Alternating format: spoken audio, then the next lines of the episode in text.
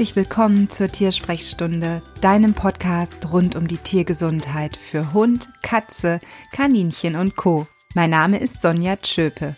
Ich bin Tierheilpraktikerin und Ernährungsberaterin und es ist mir eine Herzensangelegenheit, dem Leben mehr gesunde Tage zu geben. Bist du bereit? Los geht's! Hallo und schön, dass du da bist. Mir ist da eine Laus über die Leber gelaufen ein Spruch, den du vielleicht auch schon einmal genutzt oder aber gehört hast.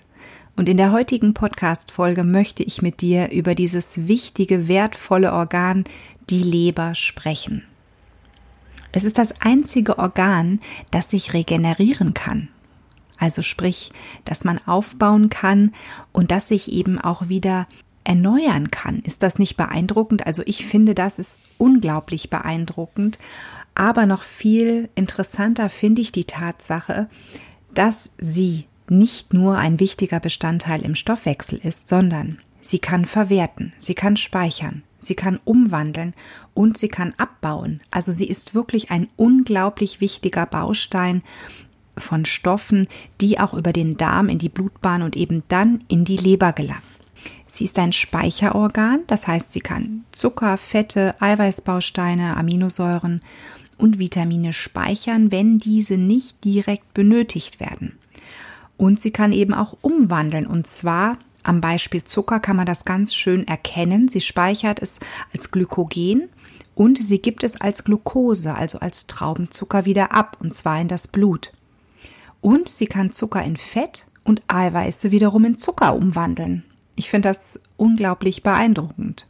Sie bildet Eiweiße im Blut und ist damit für das Albumin verantwortlich und für Gerinnungsfaktoren im Blut. Sie produziert Galle. Und ich könnte jetzt diese ganze Liste noch unglaublich lange wirklich ergänzen, denn es gibt wirklich so viel, was die Leber kann. Sie ist wirklich unglaublich wichtig, lebenswichtig. Und was tun wir Menschen, und was tun wir als Mensch bei unseren Tieren? Wir vernachlässigen sie oft sträflich. Und dabei kannst du ihr wirklich unglaublich leicht Gutes tun. Naja, wenn du jetzt nun wieder denkst, oh Mann, jetzt kommt die Frau Schöpe wieder mit dem Thema gesunde Ernährung. Da hast du nicht ganz unrecht, denn natürlich ist wiederum die gesunde Ernährung ein wichtiger Schlüssel dafür, dass die Leber gesund bleibt, dass der Darm gesund bleibt, die Bauchspeicheldrüse und so weiter. Aber ich selbst bin eines der besten Beispiele, dass ich zwar bei meiner Katze auf das Optimum achte, also sprich hochwertige Ernährung, aber bei mir selber, nun ja, da drücke ich manchmal beide Augen zu. Denn auch ich greife durchaus zu suboptimalem Futter, also Essen. Genauer gesagt, ich liebe Schokolade und ich liebe auch Chips. Und ich trinke auch gerne mal zu einem guten Essen einen leckeren Rotwein. Also alles Dinge, die die Leber irgendwo dann auch verwerten muss. Und deswegen, Essen und Trinken haben einen wichtigen Einfluss auf die Leber und genauso auch alles, was wir in medizinischer Form zu uns nehmen. Ich bin jemand, ich muss zum Glück keine Medikamente dauerhaft einnehmen, aber wenn du als Mensch oder aber wenn dein Tier ein solches Mittel einnehmen muss, hat die Leber natürlich jeden Tag damit etwas zu tun. Denn im Stoffwechsel entstehen durch die Aufnahme von allen, also sprich durch die Ernährung, durch solche chemischen Substanzen, daraus entstehen giftige Substanzen und die muss die Leber umwandeln von giftigem Ammoniak in ungiftigen Harnstoff. Und deswegen gibt es auch diesen Beinamen der Leber Entgiftungsorgan. Entgiftung? Hm, Moment mal, davon hast du doch bestimmt schon etwas gehört. Manche entgiften wirklich prophylaktisch einmal im Jahr, andere regelmäßig, wieder andere nur dann, wenn irgendetwas Chemisches zugefügt, also sprich eingenommen wurde, zum Beispiel nach einer überstandenen Erkrankung, nach einer Impfung, nach einer Entwurmung und andere ja halten überhaupt nichts vom Thema Entgiften. Es ist auch schlussendlich völlig wurscht, wann man der Leber mal Aufmerksamkeit schenkt. Am besten finde ich es natürlich immer dann, ehe es zu spät ist. Und mit zu spät meine ich, ehe es auffällige Blutergebnisse gibt. Und die erlebe ich in meiner Praxis durchaus immer mal wieder. Das sind aber dann sehr kranke Tiere, bei denen die Leber natürlich irgendwann schlapp macht. Kann man denn diese dann noch aufbauen? Ja und nein. Und das kommt natürlich auch immer auf den entsprechenden Fall an. Also ich habe Krebspatienten in meiner Praxis gehabt, bei denen die Leberwerte wirklich bescheiden waren und wir haben dann mit einer schulmedizinischen und begleitenden alternativen Therapie begonnen und konnten wirklich am Ende nach acht Wochen ein Blutbild bekommen, bei dem die Leberwerte wirklich astrein gewesen sind, wo der Tierarzt sagte, also wüssten wir nicht, dass wir zuvor mit so einer Diagnose zu tun gehabt haben, dann wäre das mit dem heutigen Blutbild absolut ähm, ja schwer zu deuten, weil dieses Blutbild war wirklich top in Ordnung. Und deswegen ist es auch immer ein Versuch, dass man sagt, wenn da schon irgendetwas auffällig ist, gerade im Blutbild, dass man zumindest einen Versuch unternimmt, die Leber nochmal sich regenerieren zu lassen. Und für den Leberwert im Blut ist der sogenannte Glutamat Pyruvat Transaminasewert, kurz GPT bzw. ALT Wert zuständig. Also tanzt dieser aus der Reihe, dann müssen bei dir die Alarmglocken klingeln. Wenn du dich nun fragst, woher du denn diesen Wert bekommst, Du hast sicherlich beim Tierarzt deines Vertrauens ein Blutbild in Auftrag gegeben und hast dafür bezahlt. Ergo steht dir natürlich auch in ausgedruckter Form oder aber als Datei das Laborergebnis zur Verfügung. Das heißt, du kannst es durchaus abrufen. Der Tierarzt muss es dir aushändigen. Und deswegen kann ich dir dazu nur raten, dass du dir für deine eigene Tierakte zu Hause, für deine Patientenakte alle Befunde auch immer schriftlich ausdrucken lässt oder aber zumindest, dass der Tierarzt sie dir als E-Mail zur Verfügung stellt. Wie kannst du die Leber behandeln? Dazu gibt es wirklich unterschiedliche Möglichkeiten. Ich persönlich schätze hier die Phytotherapie am meisten, beziehungsweise also es gibt für mich fast gar nichts, was in Sachen Leberregeneration an diese Therapieform rankommt. Und zwar nutze ich dafür den Extrakt der Mariendistelfrucht namens Silimarin. Silimarin hat eine wirklich positive Wirkung auf die Leber und zwar nur, wenn sie eben als Extrakt aus der Frucht verabreicht wird. Es gibt Informationen oder Tipps im Internet. Man könne daraus auch einen Tee kochen, wenn das Tier eben, ich sag mal so, die Frucht selber nicht essen möchte. Nur da muss man wirklich wissen, dass der Tee viel zu wenig Input hat. Das heißt, er hat kaum einen Leberschutz, kaum eine leberschützende Wirkung. Und deswegen ist das eigentlich Perlen vor die Säue werfen. Ich kann dir da nur empfehlen, wenn du wirklich vernünftig die Leber aufbauen möchtest, dass du zu einer einem Präparat greifst, was eben wiederum als Kapsel in der Regel über die Apotheke zu erhalten ist, also sprich in Kapselform und dann eben diesen reinen Mariendistelextrakt Silimarin beinhaltet. Die Dosierung ist ganz unterschiedlich. Die kleinen Heimtiere bekommen natürlich deutlich weniger als Hunde oder auch Katzen. Bei Hunden ist es oft so, dass ich den Inhalt einer Kapsel einmal am Tag gebe, aber da kommt es natürlich auch darauf an, wie schwer ist der Hund. Wenn ich jetzt 90 Kilo Hund habe, dann muss ich natürlich dementsprechend mehr geben. Also eine Kapsel ist auf ungefähr 60, 65 Kilo Menschen Körpergewicht ausgelegt. Das heißt, so kann man es versuchen umzurechnen. Manche Tiere reagieren auch wesentlich sensibler auf den Inhalt. Das heißt, ich brauche trotz einer Umrechnung vielleicht deutlich weniger. Und manchmal ist es aber auch so, dass ich dann sage, okay, gut, ich gebe eine Kapsel, obwohl das Tier nur 15 Kilo hat, also den Inhalt einer Kapsel.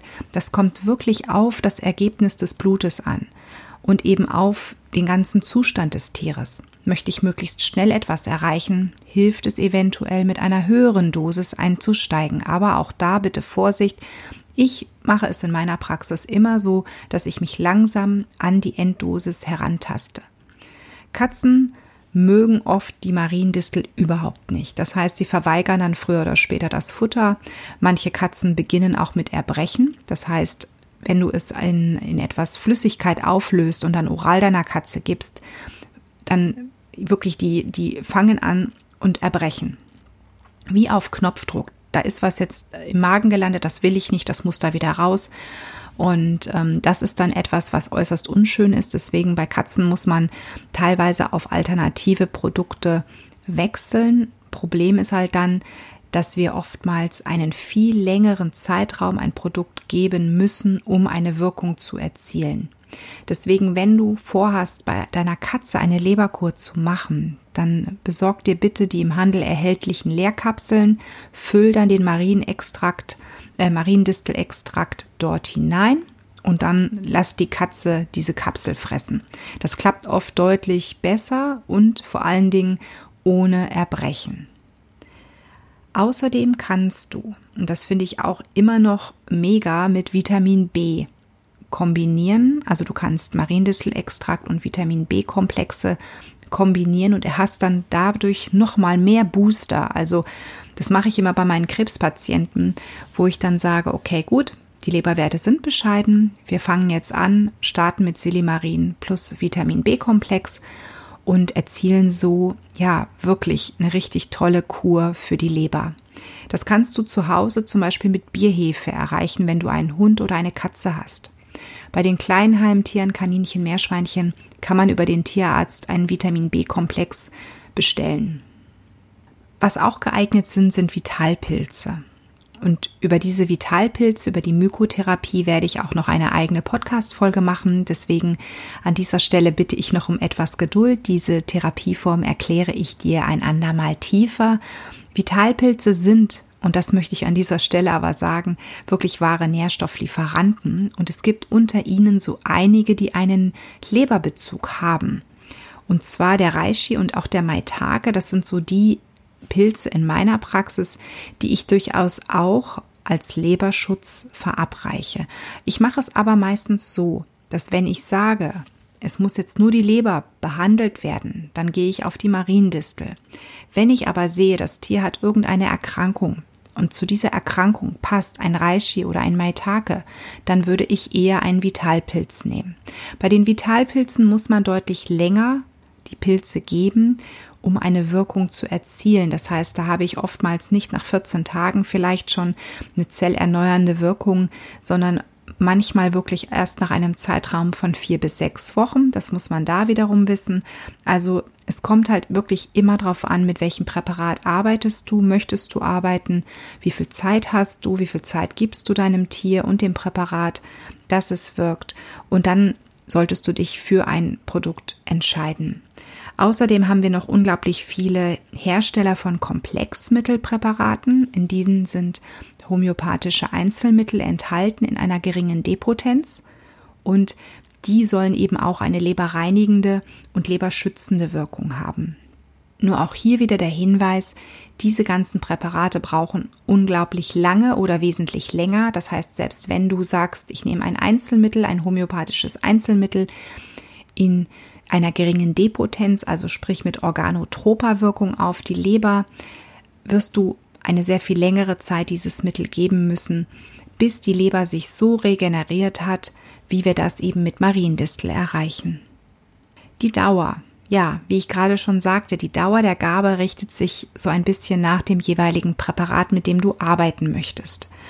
Wenn ich jetzt mit Mariendistel arbeite, reichen oftmals schon 14 Tage, also tägliche Gaben 14 Tage aus, dann mache ich es ab und zu so, dass ich sage, über zwei bis drei Wochen bitte noch weitergeben und zwar alle zwei Tage. Das heißt, es gibt nicht mehr jeden Tag das Präparat, sondern nur noch über alle zwei Tage oder aber sogar nur noch zweimal die Woche. Das ist aber vom Blutbild abhängig. Und dann lasse ich auch immer noch mal so ungefähr nach acht Wochen die Blutwerte checken. Das heißt insbesondere den GPT bzw. ALT-Wert. Dann sind wir wirklich auf der sicheren Seite. Wie schaut's aus mit dem Leberwert? Hat er sich regeneriert? Und was sollst du jetzt bei deinem Tier machen? Also du kannst natürlich eine Leberentgiftung machen. Du musst es aber nicht machen. Ich würde auch immer prüfen, was hast du denn eigentlich für ein Tier zu Hause sitzen? Ist das ein Jungtier, wirklich in der Blüte des Lebens, vielleicht ein Welpe? dann solltest du dir hinsichtlich der Leber mal überlegen, was hat dieses Tier schon alles an ja, Zusatzstoffen aufgenommen, sprich, wurde das geimpft, wurde es, wenn es ein Hund oder eine Katze ist, entwurmt, ähm, hat es sonst irgendwelche chemischen Präparate bekommen, dann würde ich in jedem Fall sagen, mach doch einfach mal eine Leberkur. Das schadet nicht. Über 14 Tage, das reicht vollkommen aus. So, und danach kannst du dir überlegen, mache ich einmal im Jahr sowas für mein Tier oder nur, wenn das Blutbild wirklich irgendeine Auffälligkeit zeigt. Bei älteren Tieren halte ich es durchaus für ratsam, dass man sich regelmäßig mal der Leber widmet. Und zwar entweder halbjährlich oder quartalsweise. Aber auch das kommt wirklich auf die Ernährung an. Wenn du ein altes Tier zu Hause hast, das du super gesund ernährst, also sprich, es wird mit hochwertigem Nassfutter gefüttert oder aber es wird sogar gebarft. Die Blutwerte sind vermutlich top, weil du die regelmäßig untersuchen lässt, dann musst du nicht zwingend etwas für die Leber tun. Du kannst natürlich was tun, aber das würde dann auch bedeuten, einmal im Jahr reicht völlig aus. Also es kommt wirklich immer auf die, die, die ähm, Ernährung mit noch mit an. Das heißt, wenn dein Tier gesunde Kost bekommt, du hast ein Kaninchen, du hast ein Meerschweinchen und du ernährst es wirklich nahezu tiergerecht, sprich orientierst dich an dem, was fressen die wilden Verwandten, dann kriegt dein Tier, dein Kaninchen oder Meerschweinchen auch sicherlich sehr viele grüne Wiesenkräuter und die sind auch wieder zum Teil unglaublich wichtig für die Leber. Also du kannst damit sehr viel tun. Und wenn du eben so gesund ernährst, dann kannst du auch bei den kleinen Heimtieren sagen, okay, einmal im Jahr die Leber unterstützen, die Leber prophylaktisch stärken, dass die sich regenerieren kann, beziehungsweise einen Leberschutz aufbaut. Das ist dann voll und ganz in Ordnung. Bei den kleinen Heimtieren haben wir aber auch ganz oft vielleicht welche dabei, die vielleicht schon einmal einen Kokzidienbefund hatten. Und wenn dem so ist, dann finde ich es immer unglaublich wichtig, wenn man danach sagt, okay, jetzt baue ich mal die Leber auf. Denn gerade diese chemischen Präparate, die zum Teil verwendet werden, um den Darm zu reinigen, um wirklich dafür zu sorgen, dass die Parasiten ausgeschieden werden, dass die vernichtet werden, da muss die Leber natürlich Hochleistung betreiben. Und deswegen finde ich es dann immer ganz wichtig, wenn man sich danach wirklich mal der Leber widmet und gezielt eine Kur für sein Tier macht. Also für die Kaninchenhalter und Meerschweinchen, Freunde unter euch, dieser Tipp. Wenn irgendein Kotbefund da ist, der nicht ganz so optimal ist, denkt bitte auch da nicht nur an den Darm, dass ihr den saniert, sondern wirklich dann eben auch auf die Leber. Und wenn ihr ein Tier zu Hause habt, das eben leider nicht optimal ernährt wird oder werden kann, ich denke da nur an das Beispiel die Katzenpersönlichkeit, die überhaupt keinen Bock hat auf das hochwertige Futter, sondern die nur ihren 0815 Discounter Mist frisst. Ja, was willst du da machen? Die Leber muss das alles verwerten. Ich meine, es ist suboptimales Futter, das wissen wir alle. Die hochwertigen Proteine sind darin, ich sag mal so, in einem ziemlich geringen Anteil, wenn überhaupt, enthalten. Also hat die Leber natürlich auch mehr Arbeit, weil mehr Giftstoffe im Körper sich anlagern, die sie eben wieder verarbeiten und zur Ausscheidung bringen muss. Und deswegen gerade bei diesen Tieren denk wirklich regelmäßig daran, dass du was für die Leber tust. So, ich hoffe, diese Folge hat dir dieses wunderbare Organ Leber etwas näher gebracht und ich hoffe, dir laufen zukünftig keine Läuse über die Leber, sondern du bist nun bestens im Bilde, auf dieses wichtige Organ einzugehen, sie aufzubauen und eben auch zu beschützen.